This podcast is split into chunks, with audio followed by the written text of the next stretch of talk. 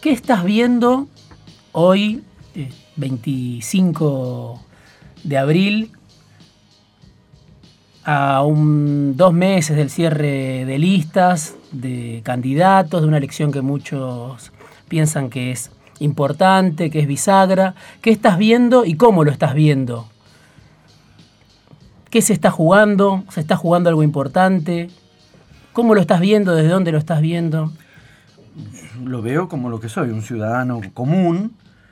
Efectivamente, no sé si bisagra en el sentido de que hay una cierta proclividad entre nosotros a pensar que siempre estamos ante grandes momentos históricos que lo cambiarán todo.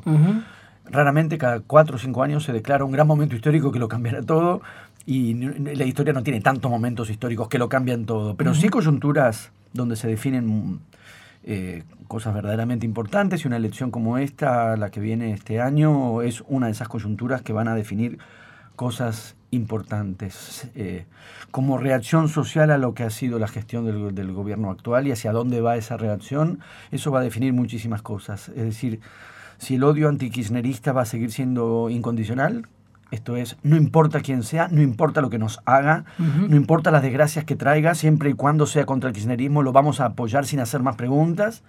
O si la posibilidad de una perspectiva y una formulación política eventualmente distinta del kirchnerismo o hasta contraria al kirchnerismo, va a abrir la posibilidad de una discusión política que no nos arroje desgracias como la actualmente imperantes. A la vez que veo como perspectiva en relación a la importancia de lo que se va a definir, un grado de incertidumbre preocupante, hmm. que a no tanto tiempo de las elecciones no, sean tantas las cosas que no sabemos.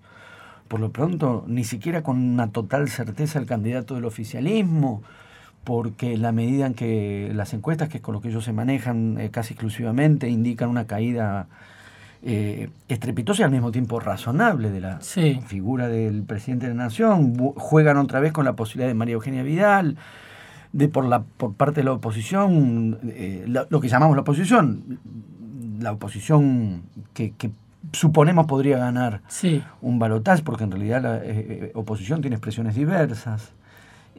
también por ese lado hay incertidumbre, si es la Baña, si Cristina sí, si Cristina no. Digamos, no digo nada nuevo y nada que no, no, no, no, sea lo mismo que calculo que podrá haber casi cualquiera con el que conversemos una inquietud particular por el hecho de que sea tanto lo que todavía no se sabe cuando no falta tanto para votar. Sí. ¿Y cómo ves esta tensión, no? Eh, se cumplió esta semana un año del inicio de lo que para algunos fue el principio del fin o la corrida aquella, ¿no?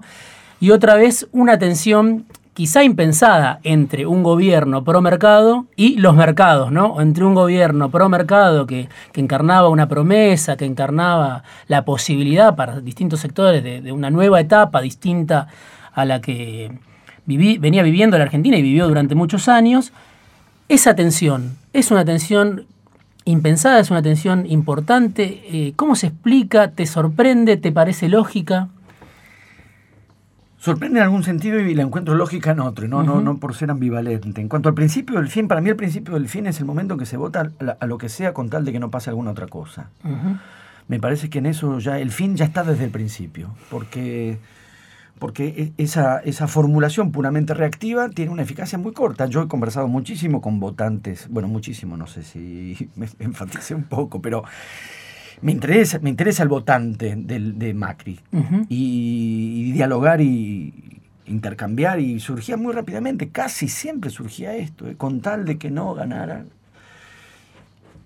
Llamativamente decían con tal de que no ganara Cristina, que no era candidata, ¿no? Era pero era con tal de que no ganara Cristina, y, digamos, eso, eh, ese tipo de enfoque, eh, yo les contestaba, bueno, lo lograste, esa misma noche ya habías logrado tu cometido no había ganado el que vos no querías que ganara. Ahora, ¿qué pasa con los siguientes cuatro años de vida argentina, de vida política? No pensaste ni por un minuto qué iba a pasar en los siguientes cuatro años. Tu, tu propósito de sufragio se concretó, felizmente para, eso, para esos afanes, la misma noche de la votación, pero después venían cuatro años de gobierno. Largos. Larguísimos, inacabables, en los que parecían no haber pensado. Entonces, para mí ya ahí, en esa especie de despolitización de la política, ya estaba el fin desde un principio.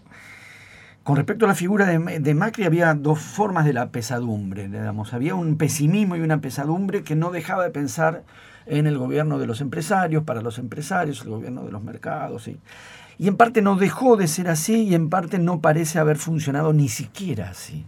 Digamos, ni siquiera la hipótesis pesimista de los empresarios perversos parece haber funcionado del todo, con lo cual es todavía peor el asunto. En parte funcionó la perversión de los mercados está, la perversión de los explotadores, prefiero llamarle así a los empresarios, la perversión de los explotadores está, y al mismo tiempo un desencuentro y un principio de recelo y de desconfianza que puede haber sido más grave de lo que se esperaba, por lo pronto más grave de lo que esperaba el gobierno. Yo por momentos lo presentí y por momentos no, en cuanto al momento en que me dije, yo mismo le llamo empresario a Macri, a Mauricio Macri, que no es empresario. Hijo. Es el hijo de un empresario y la diferencia es enorme. Digamos, todo ese saber hacer y todo ese saber gestionar que los que lo votaban, los que lo votan, le, adjudicaban por su condición de empresarial, incluso los que siendo opositores recelaban de esa condición empresarial, no, no, deja de haber verdad en ese recelo, por supuesto, no deja de haber motivos de desconfianza en cuanto a qué, a qué intereses responde, qué intereses representa, y al mismo tiempo la figura del hijo del empresario, no del empresario. Y no precisamente el hijo al que el empresario señaló con orgullo como su continuador, sino más bien todo lo contrario. El hijo del que el padre desconfió, el padre del que eh, al, que el padre, el hijo al que el padre le mostró recelo, el hijo que eh, después llamó delincuente al padre después de muerto. Es que, eh, pero bueno, después de muerto, lo cual vuelve a el comentario, la reserva moral de, que la que pretende ser la reserva moral de la República, que es Elisa Carrero, deslizó muy fuertemente la idea de que ese dinero, el de, el de Franco Macri, es mal habido. Luego no abundó, porque ella elige los momentos de la verborragia. En cualquier caso, me parece que ese, podríamos, sin caer en psicologismo, pero esa desconfianza del padre hacia el hijo, que le puso por un periodo muy corto una empresa en sus manos y luego rápidamente comprendió, presintió o, advirtió a sabiendas la inepcia eh, con la que se encontraba, por más que fuera su hijo, y quizás no por más, precisamente porque era su hijo, advirtió esa inepcia, quizás eso se extienda, los empresarios saben bien quién es. Sí. Los empresarios saben bien quién es. Entonces vieron a un par y a la vez no vieron a un par. Quiero decir, ¿vieron a otro empresario o vieron al hijo inepto de su amigo Franco? ¿Asumieron el pacto de decir en nuestro gobierno o se posicionaron como un empresario, como el primer empresario que se posicionó con respecto a Mauricio, que fue Franco, en cuanto a no confiar en él? Mm. Y entonces eh, yo diría la pesadumbre es doble. En términos de insensibilidad social, ideología deleznable, eh, crueldad en cuanto a la desigualdad social, confirmamos todo lo que mal esperábamos de un gobierno empresarial y al mismo tiempo fue aún peor, aunque también en cierto modo lo esperábamos. Macri va a Davos a poco de asumir el, la presidencia y en el hecho de que le sonrieran y lo saludaran creyó encontrar, digamos, un gesto de confianza y fue la famosa promesa de la lluvia de, inversiones. Yo nunca fui a Davos, no tengo intención de ir, pero calculo que en esos lugares, como en casi todos los lugares donde la gente no es eh, eh, violenta, explícitamente violenta, te, saludar te saludan, ¿por qué no te van a saludar? Y cuando te saludan te sonríen, porque ¿por qué no te van a sonreír? De ahí a pensar que vieron al empresario e iban a invertir, bueno, es evidente que no. El que habla es Martín Coan, escritor, ensayista, profesor de literatura, fanático de, Boca Juniors y, eh, bueno, autor de una serie de libros para mí muy destacados y creo que para, mucha gente en Argentina muy destacados, como Ciencias Morales, como Museo de la Revolución, novelas, ¿no? Cuentas pendientes, Fuera de lugar, dos veces junio, y también de una serie de ensayos, varios ensayos, pero del que vamos a hablar hoy es de uno en especial, que se llama El País de la Guerra. En un ratito vamos a hablar porque un libro que se editó ya hace cinco años por eterna cadencia, pero que yo encuentro tiene algunas resonancias todavía mm, hoy, en este momento. Te pregunto algo más sobre la coyuntura antes de, pasar a hablar un poquito de, las raíces de la historia o de la historia moderna de la Argentina. quiero intercalar. Pues vos no decís fanáticos porque como sos un hincha moderado de un equipo de hinchas moderados, para nosotros eso que vos decís fanático es para nosotros eso es ser hincha. Sí. Para mí también, otro- para mí también, pero, tibieza. Pero- por no decir frialdad. para mí también, pero no, no me voy a perder con eso. Ya, dejémoslo. Eh, no, te quería preguntar, ¿por qué perdió eficacia política Cambiemos? ¿Por qué pensás o el macrismo o el artefacto del PRO o, o ese proyecto que llevaba Macri eh, como figura central? Porque en algún momento vos hablaste también, ¿no? De, de esta cuestión de la comunicación, repasaba entrevistas que, que te hicieron, ¿no? Había una eficacia, bueno, primero electoral, y esa eficacia electoral era hija de una eficacia política, discursiva, comunicacional. Vos decías, cuando muchos hablaban de no comunica bien, bueno, comunica bien porque logró una serie de milagros sociales, ¿no? Pero digo, más allá de ese primer momento, que uno puede decir se extiende hasta quizá 2017, fines de 2017, ¿por qué pensás que perdió eficacia política? No digo económica, que es otro aspecto, pero política, comunicacional, cultural, como se le quiera llamar, el proyecto PRO. Es que me parece que la separación no hay que hacerla. Mm. Eh, Por supuesto que son aspectos distintos, pero fuertemente conectados. Y yo creo que en el caso particular, yo no sé si, si podríamos responder a, a, la, a la pregunta de por qué perdió eh, eficacia política dejando de lado, o haciendo a un lado, así sea metodológicamente, la cuestión económica. Ujú. Pero yo creo que la conexión es muy directa. No, no, no sé si hay otra variable de, de esa pérdida de eficacia a la que, con la que de todas maneras no nos tenemos, creo yo, que entusiasmar demasiado precipitadamente. Mm. Yo también quisiera adherir rápidamente, decir, sí, perdieron eficacia, ya está, esto, la pesadilla terminó.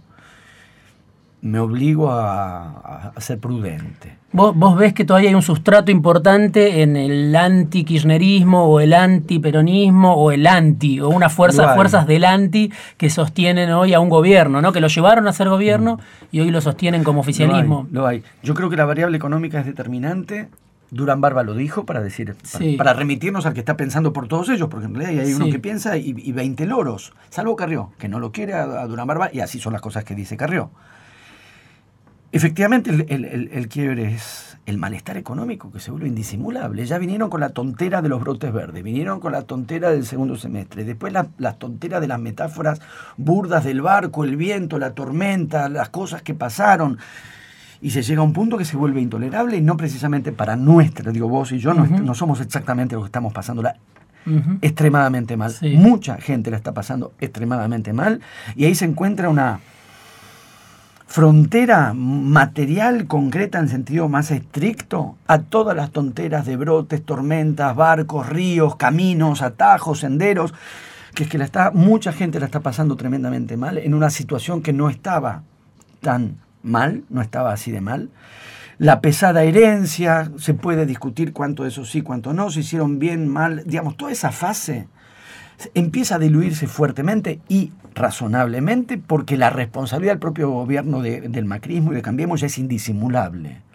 Aún quien quiera, o si nos disponemos a discutir en qué consiste esa herencia y cómo estaba el país en su momento, el nivel de inepcia en materia económica y política, digamos, se vuelve ya indisimulable y la responsabilidad de- del gobierno se vuelve indisimulable. Milagros comunicacionales, claro, digamos, si a cualquiera de nosotros nos decían hace 10 años, nos sentaban acá y decían, miren, hay que lograr lo siguiente, vamos a sextuplicar las tarifas y hay que conseguir que la gente diga, sí, Macanudo, nos parece fenómeno.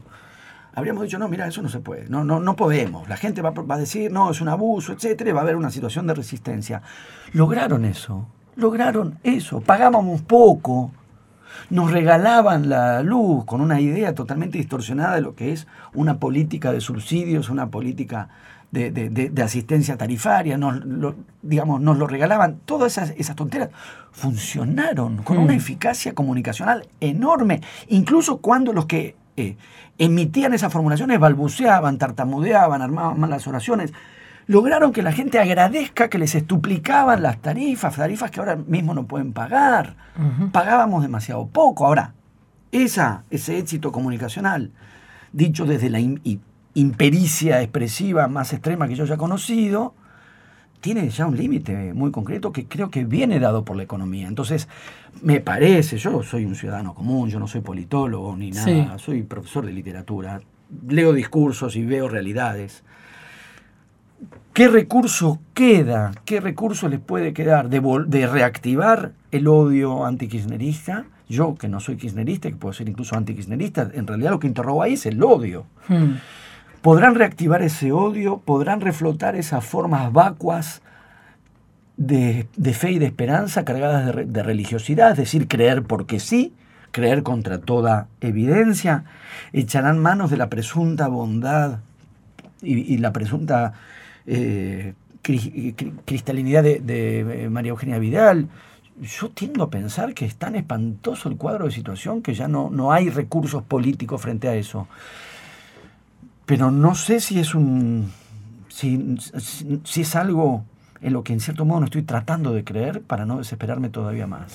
Te hago una corta antes de, ir a, un corte justamente, que es, ¿qué es lo que, si esta pesadilla, como decías, termina, la pesadilla de Cambiemos en el Poder, ¿qué es lo que no se va con Cambiemos, crees vos? O sea, ¿cuál es la huella que deja, la marca que deja en la política?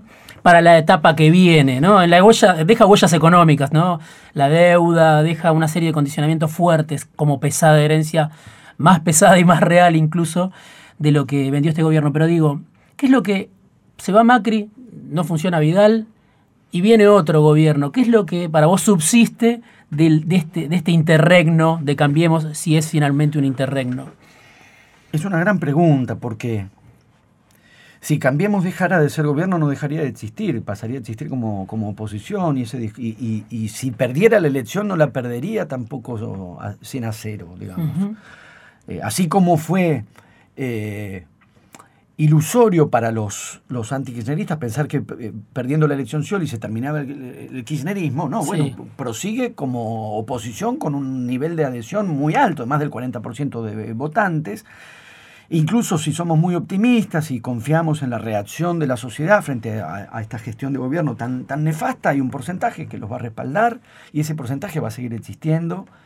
Y hay que interrogar ese, ese, ese porcentaje pero yo creo que en todo caso nos va a permitir desbrozar con más claridad cuánto hay de afirmativo en esa adhesión y cuánto es simplemente reactivo, cuánto es simplemente el odio de cualquier cosa menos lo que sea, el peronismo, cualquier cosa menos Cristina, cualquier cosa menos. Al mismo tiempo, el problema es el cualquier cosa, porque había otras formulaciones y hay otras formulaciones y otras expresiones políticas que están por fuera del kirchnerismo o hasta en contra del kirchnerismo y por fuera de Cambiemos y hasta por contra de, Cambiemos.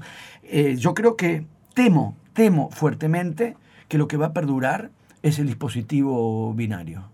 Yo, que no adhiero a, no soy kirchnerista, no adhiero a Cambiemos. Bueno, esto último creo que quedó muy claro. Lo primero presumo, pretendería que también el hecho, esa invención con la que yo no acuerdo, que es llamarle a, del medio a lo que no, a, lo que pretende salirse de esa polaridad, no, no ser, no participar del odio antikirchnerista, no participar de, de, del kirchnerismo, sí. que sería mi. Eso no me coloca en el medio. No, no, estoy en el medio, porque si no es precisamente poner las teorías que eh, hablan del medio, Corea del medio, lo que sea del medio, ratifican lo inexorable del dispositivo binario, de la, polarización. Y yo me temo que, por más que eh, unos cuantos, y ojalá seamos muchísimos, vamos a votar por fuera de, esa dicotomía, presiento que la dicotomía va a persistir y es una tara política muy fuerte a mi criterio. Martín Coan es el que vino esta noche a charlar con nosotros afuera de tiempo. Vamos a un corte y enseguida volvemos para hablar del país de la guerra.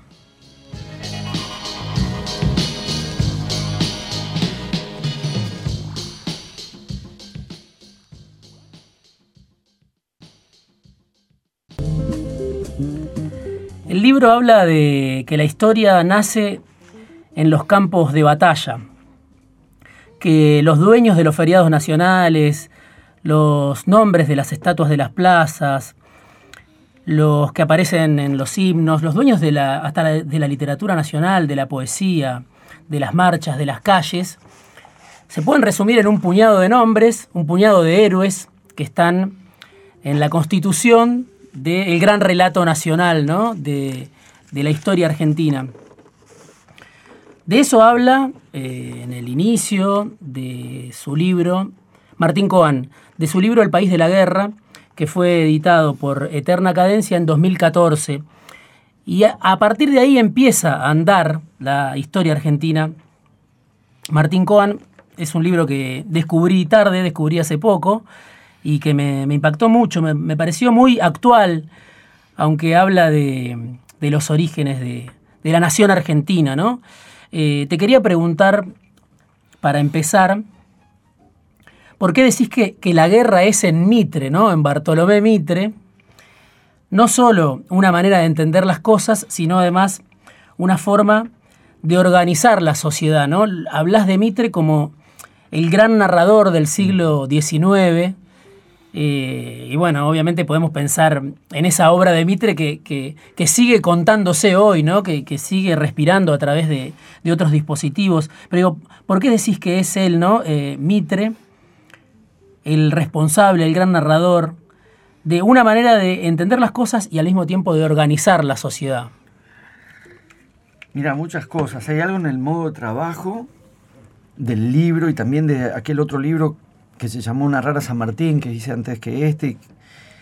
Yo soy crítico literario y los materiales con los que trabajo, en el país de la guerra en particular hay mucho de literatura también, pero hay materiales que son textos históricos. Diría, por empezar, hay un gesto metodológico, si podemos decir así, o el gesto de lectura, que es ir con lo que yo manejo, se supone que manejo, que es eh, el aparato de la lectura, de la crítica literaria, a trabajar sobre textos que pueden ser literarios o no. Lo que no supondría que los eh, considero o les doy el estatuto de la ficción. Eso no, no pensar, abordarlos en clave de, o con las herramientas de la crítica literaria no implica convertirlos en ficción o subsumirlos en la condición de la ficción. Son relatos de verdad, de, la verdad. Aspiran a una verdad, pero no dejan de ser narraciones. Eh, yo tomé mucho a Hayden White en Metahistoria, que es un libro del año 73. Dice algo, son esas cosas que son muy obvias una vez que alguien las dice, pero antes de que alguien las dijera no parecían ser tan obvias. Cuando Hayden White dice, me propongo considerar a la historia como lo que más evidentemente es una narración. Y uno dice, bueno, claro, y al mismo tiempo decía, ah, claro. Uno dice, claro, y también decís, ah, claro, una narración. Alguien decía, forma parte de la historia, la narración de la historia, ¿no? Y, viste, y eso además que tiene el castellano, a diferencia de, por ejemplo, el, inglés, que distingue story de history, que es que nosotros le llamamos historia, nosotros, el castellano, le llama con la misma palabra a la realidad de los hechos acontecidos y a la narración que se hace de esos hechos. A las dos cosas le llamamos historia. Pero en la medida en que hay una narración, la posibilidad de preguntarse por cómo esa narración está hecha. Yo no soy historiador, no estoy en condiciones de hacer el abordaje que hace un historiador, ni dar una discusión historiográfica, pero estoy en condiciones de analizar una narración y ver cuáles son las estrategias y cuáles son sus efectos. Y Mitre es efectivamente un gran narrador, como lo era el general Paz, con las memorias, que tampoco es... El Manco Paz. El Manco Paz, que hace un texto, yo a veces pensaba que para, como reparación simbólica al Manco Paz es que la Avenida General Paz tiene ahora seis, ocho manos, cada vez más manos para reparar el, eh, simbólicamente la falta. Mitre logra componer una narración total, entendiendo por narración total una narración con efecto de totalidad, sobre la base de, la, base de la proyección de, dos grandes figuras heroicas individuales a las que le da el alcance, de muy, muy al modo de la, historiografía romántica en este sentido, que es la idea de, que, de, un gran sujeto que es expresión de una época. Pero yo creo, y esto responde a lo que vos también planteas, de, que esa, esas formulaciones, como, como el Facundo de Sarmiento, pero Facundo de Sarmiento no es estrictamente de género histórico, y la historia de San Martín de Mitre y la historia de Belgrano de Mitre son textos que potencian la condición biográfica a la amplitud de una historia integral, son también un proyecto, narran también un futuro. Entonces construyen narrativamente un mito de origen o un repertorio de, digamos, de mitos de origen, cuentan una historia fundando un mito de origen, dando sentido, porque narrar es dar sentido. Narrar, no es que se narra y luego hay que dar sentido a la narración, eso también. Narrar mismo es dar sentido, es un modo de, organizar y disponer significación en lo, en lo que ha ocurrido. Y hay necesariamente sobre todo para los, estos dos grandes textos de Mitre, que son textos fundacionales de la historiografía argentina, y por lo tanto también fundacionales en el sentido de fundar un imaginario de identidad nacional, no pueden sino tener también un, un carácter de proyección. Porque al definir un tipo de identidad nacional, definiendo estos héroes como padres fundadores, no solo héroes, padres fundadores, los padres de la patria, San Martín, Manuel Belgrano, Definir, por lo tanto, el imaginario de una identidad nacional es también definir un tipo de sociedad, un tipo de argentinidad que se entiende por argentinidad e ineludiblemente una proyección de futuro. Vos decís, en el origen de esa historia está la guerra, están los héroes y está el ejército, ¿no? A diferencia de lo que pasó con Simón Bolívar, por ejemplo. O en Estados Unidos, con los que eh, en el caso de, los Founding Fathers en Estados Unidos, efectivamente ahí hay un contraste muy significativo, porque lo propio de estos dispositivos ideológicos, políticos, culturales, cuando están bien hechos, y lo de Mitre está muy bien hecho, digo, esos dos relatos históricos son poderosísimos y de hecho han establecido dos figuras heroicas que se mantienen y se van a mantener porque incluso los más ásperos debates de ideología de la historia, Rosa, Sarmiento, eh, San Martín Belgrano, digamos, los dos biografiados de Mitre son inamovibles. No, no, es que yo esté planteando moverlos, ni yo estoy analizando los dispositivos de configuración de la argentinidad. Y en los dispositivos de configuración de la, de la argentinidad, esas, piedras basales, esos, esos fundamentos narrativos de Mitre han demostrado y siguen demostrando una, una, solidez, una firmeza y una perdurabilidad enorme. Sarmiento sube, baja, Rosa no estaba, está, Moreno tiene épocas que más que menos, Alberdi sí. San Martín, lo de los feriados me parece sintomático, porque se sumó después Sarmiento.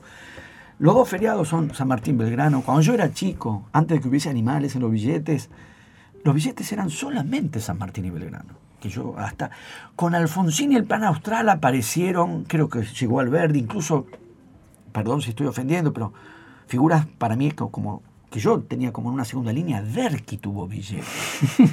Eran San Martín Belgrano, San Martín Belgrano, o sea que eso funcionó. Y, en gran parte la eficacia de la operación narrativa, para este caso de Mitre, es el efecto de naturalización que tiene. Que es que eso que armó no parezca armado. Que eso que construyó no parezca construido. que, y que logre naturalizar lo narrado de tal manera que eso que produjo como dispositivo narrativo, ideológico, político, cultural, parezca inexorable, parezca un destino. Leer y analizar cómo está hecho, cómo está construido, cuáles son sus artificios, no apunta a una refutación historiográfica, no es que yo tenga un héroe mejor para proponer. Es, el propósito es desnaturalizar aquello que la eficacia política e ideológica del mecanismo narrativo ha naturalizado. Naturalizar que una patria tiene padres de la patria, eso no es... hay patrias que no han configurado un héroe fundador. Y naturalizar que los héroes fundadores, los padres de la patria, están vinculados a la acción militar.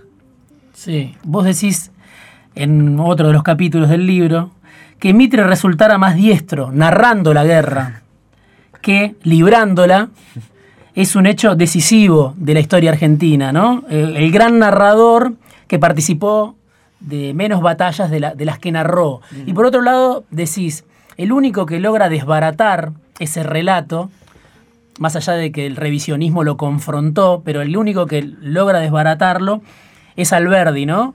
Con el crimen de la guerra, donde plantea, bueno, hay que refundar los cimientos de la sociedad eh, para desbaratar justamente el relato de Mitre. ¿Cómo es esa impugnación? ¿Por qué vos decís esa es una impugnación más eficaz para la historia argentina, ¿no?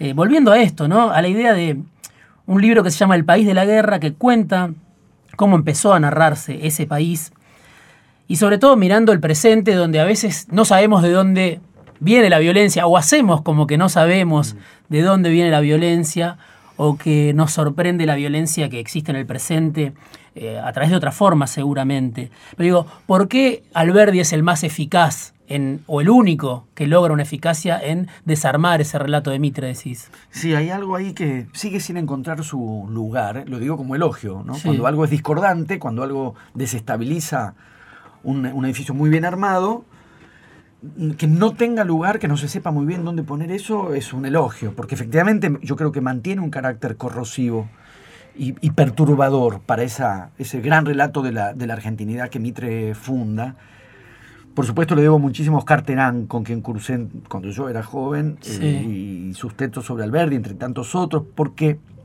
vos mencionabas el revisionismo y hay dos aspectos a considerar con respecto al, al revisionismo.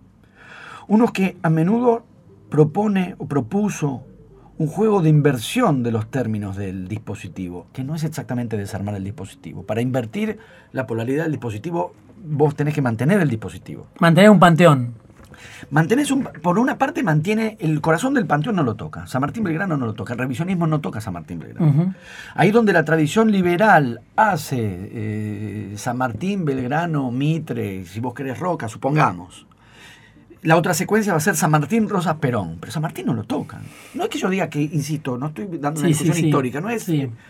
Es eh, ver alcances y límites de formulaciones ideológicas que en el caso del revisionismo da vuelta a civilización-barbarie, supongamos, y pone la carga positiva en la barbarie y recupera la barbarie como lo popular y, eh, y objeta la civilización. Pero, pero también lo mantiene, la dicotomía la mantiene. La, estructura de pensamiento, si podemos decir así, la mantiene. Invierte la carga valorativa, pero la mantiene. Entonces levanta Rosa para que caiga Sarmiento, pero la dicotomía mantiene, la mantiene entre, entre Rosa y Sarmiento. Mientras que Alberti sí plantea algo así como una línea de fuga del dispositivo que desarma el dispositivo, que desarma sus, términos, que es, por empezar, poner en discusión la idea misma de que tiene que haber héroes, que es una discusión muy presente en la historiografía del, siglo XIX, que en la medida en que imperó la historia de héroes y, y el armado de una identidad nacional. el dispositivo de la argentinidad funcionó y funciona, para nosotros, ¿cómo no va a haber héroes? Por supuesto que todos los países tienen nombres de calles que homenajean a alguien y las plazas monumentos de alguien. Eso es así, el reconocimiento a los grandes hombres de la historia uno lo encuentra en todas partes. Ahora bien, la figura de padre fundador no. No todas las patrias tienen padre de la patria. Entonces, la primera discusión que le da Alberdi a Mitre, con la guerra del Paraguay de trasfondo, por, por eso ahí un poco bromeando sobre el fundador de mi colegio secundario, decía, bueno, qué bien narró la guerra, porque mal la hacía. Sí. Eh, la primera discusión que hay es, ¿por qué héroes fundadores? ¿Por qué tenemos que figurarnos la nación como fundada por grandes hombres? ¿Por qué? Porque hay otra manera de narrar la historia, por supuesto, que va detrás de ciertos procesos objetivos que no dependen de un gran hombre, que desencadene o que active esos hechos. Donde entra la categoría de pueblo o de sectores subalternos, como se lo quiera llamar. O, incluso de sectores dominantes. Incluso para alguien como Alberti, que pensaba en modo en que lo que nosotros llamaríamos sectores dominantes, es decir, los sectores industriosos, los dueños de la tierra, impulsaban un progreso, el progreso de la historia nacional. Y no una figura, este, una gran figura individual. Primera discusión. Segunda discusión si vamos a tener héroes, si vamos a tener eh, un imaginario de una patria fundada por grandes hombres, ¿por qué hombres de la guerra?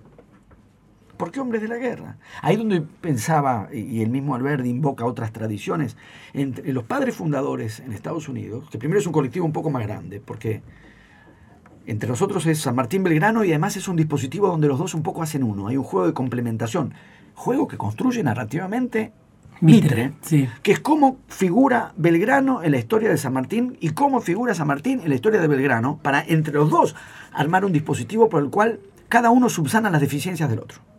Entonces son dos héroes perfectos, no porque no haya imperfecciones en ellos, no porque Mitre no repare, no mencione esas imperfecciones y no cuestione esas imperfecciones. Las cuestiona en algunos momentos de un modo muy crudo sino la manera en que logra configurar un dispositivo dual donde cada héroe repara las deficiencias del anterior, del, otro, del correlativo, y entre los dos, sí, digamos, arman una figura dual muy sólida,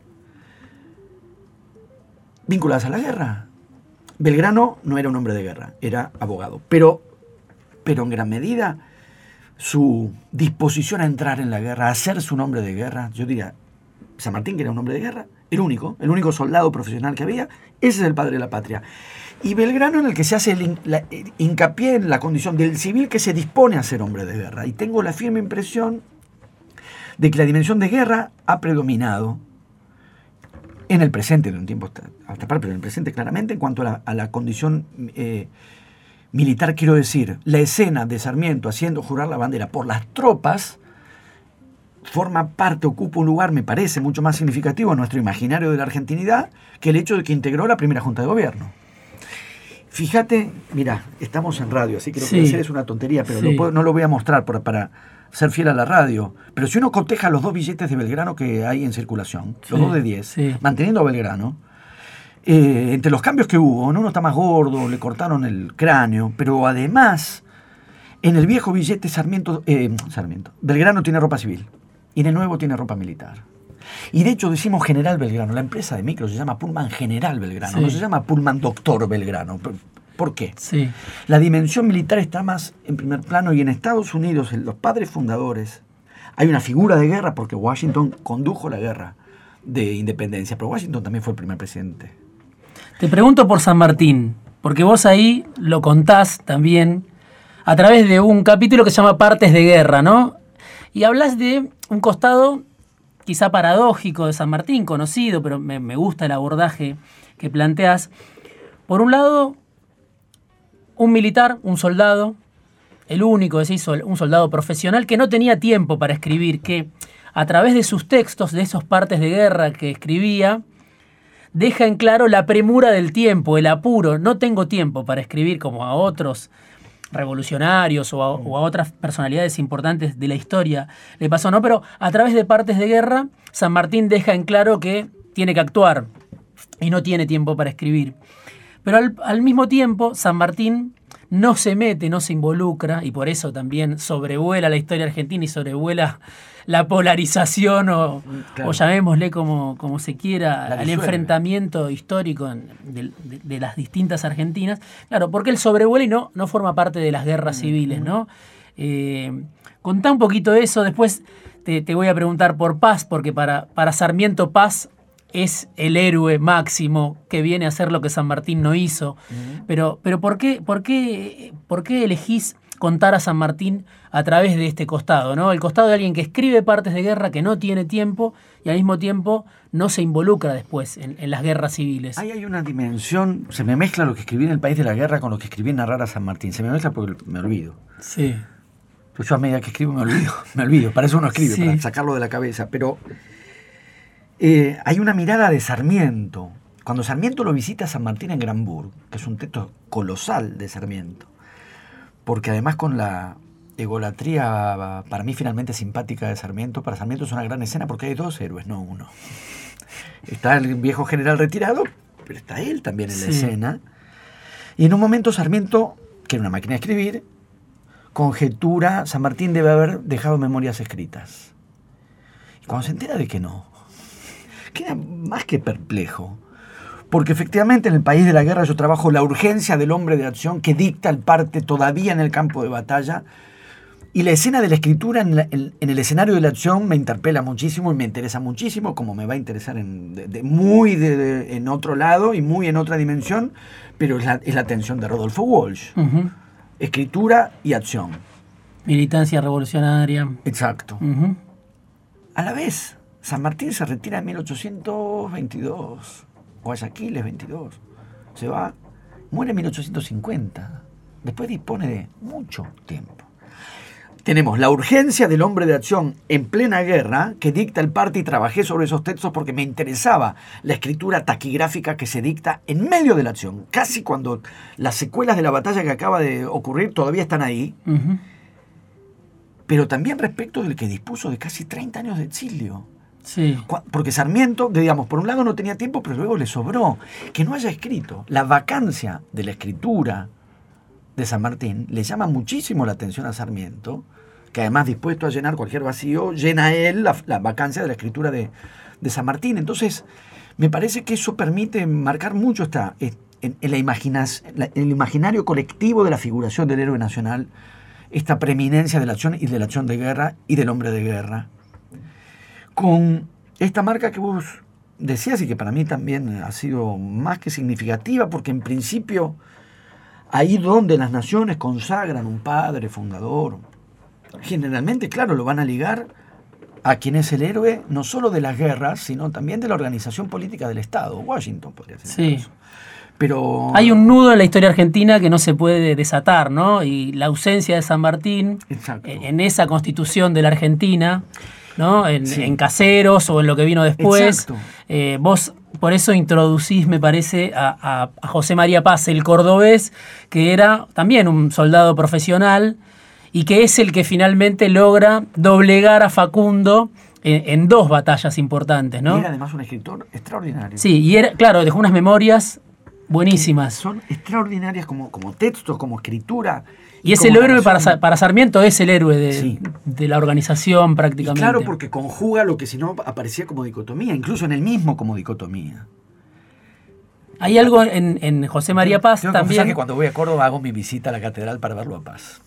Tengo este, este es muy interesante la figura y, y, esos libros también son muy interesantes los que escribió, porque claro, hay otro elemento, no solo es el que puede enfrentar a la montonera, ¿no? darle una respuesta eficaz desde lo militar, sino que además él, como lo contás vos en el libro, y es algo que aparece a través de la historia argentina, logra lidiar, encauzar a la barbarie, a la violencia popular, a, lo indómito, ¿no? A, esa violencia que, le da miedo a los sectores dominantes o a, los que conducen el país. Él dice, no, esa violencia no hay que únicamente exterminarla, hay que absorberla, hay que transformar, ¿no?